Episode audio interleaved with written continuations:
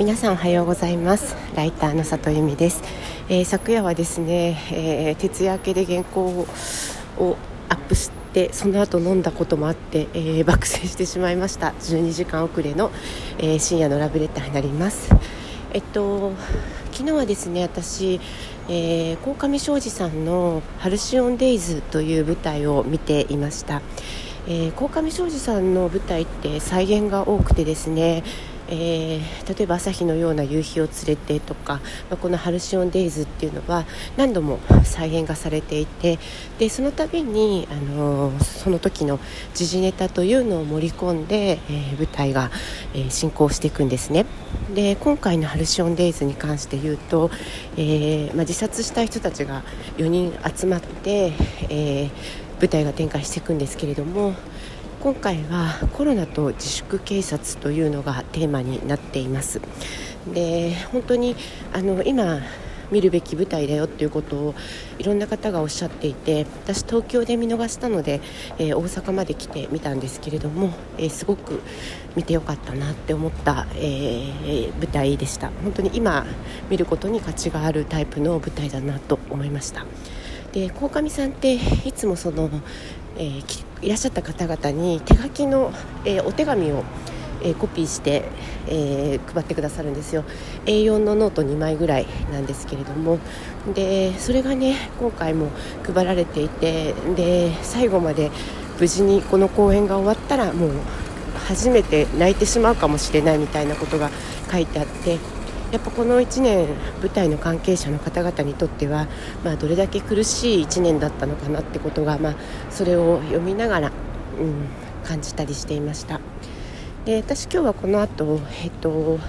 このまま、えっと、松尾鈴木さんの演出のフルミフリムーンシスターズを見に行くんですけれども松尾鈴木さんも本当に今年シアターコクーンのえーと、芸術監督になられてからもうずっと全ての舞台が、えー、スタートできなくてでフリムシスターズも結構あの安倍貞夫さんがあの直前にコロナにかかられたりとかあと大阪公演も1日と2日は、えーと、ちょっと体調の悪いスタッフさんがいらっしゃったようで1日と2日は流れたりと、えー、すごくこう逆境の中で、えー、やってらっしゃった舞台で。で私は東京でも1回見たんですけども今日大阪で千秋楽ということでそれも見に来ました。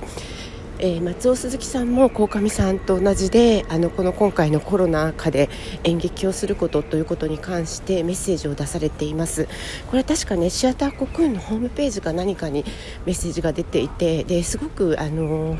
芸術系の仕事をしてらっしゃる方々にシェアされたんですけれども、えー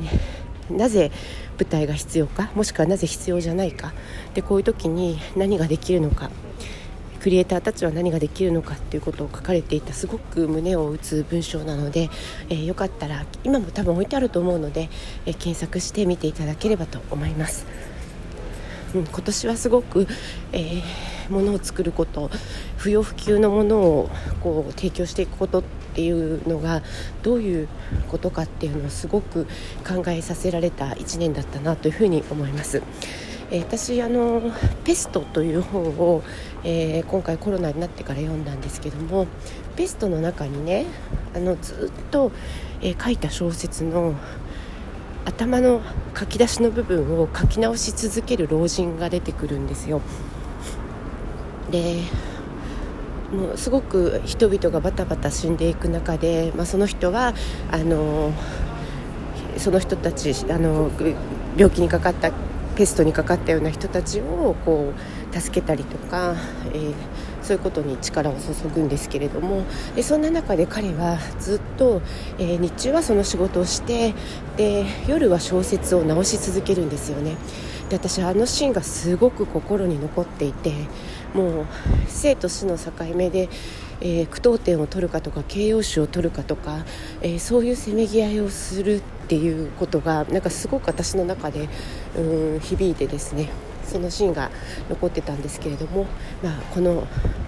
ご時世に舞台をするとか文章を書くっていうことはどういうことなのかっていうのを、まあ、すごく考えた昨日の舞台でした。えー、聞いてくださってありがとうございます。今夜は23時に更新できたらいいなと思っています。ライターの里由美でした。皆さんお疲れ様です。いってらっしゃい。